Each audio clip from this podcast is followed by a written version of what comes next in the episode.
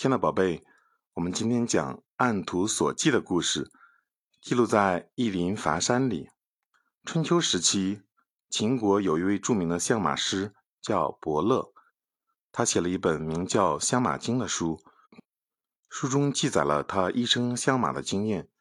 伯乐的儿子很想学习父亲相马的本领，他把《相马经》背得滚瓜烂熟，心想这下自己一定能得到父亲的真传了。《相马经》里说，千里马的额头高而且丰满，眼睛明亮，四只蹄子大而端正。于是伯乐的儿子就根据这个标准四处去寻找千里马。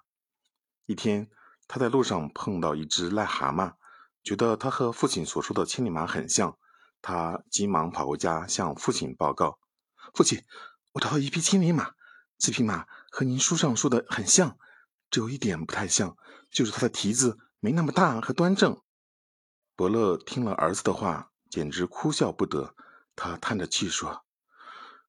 可惜你找到这匹马只擅长蹦跳，不能用来骑呀。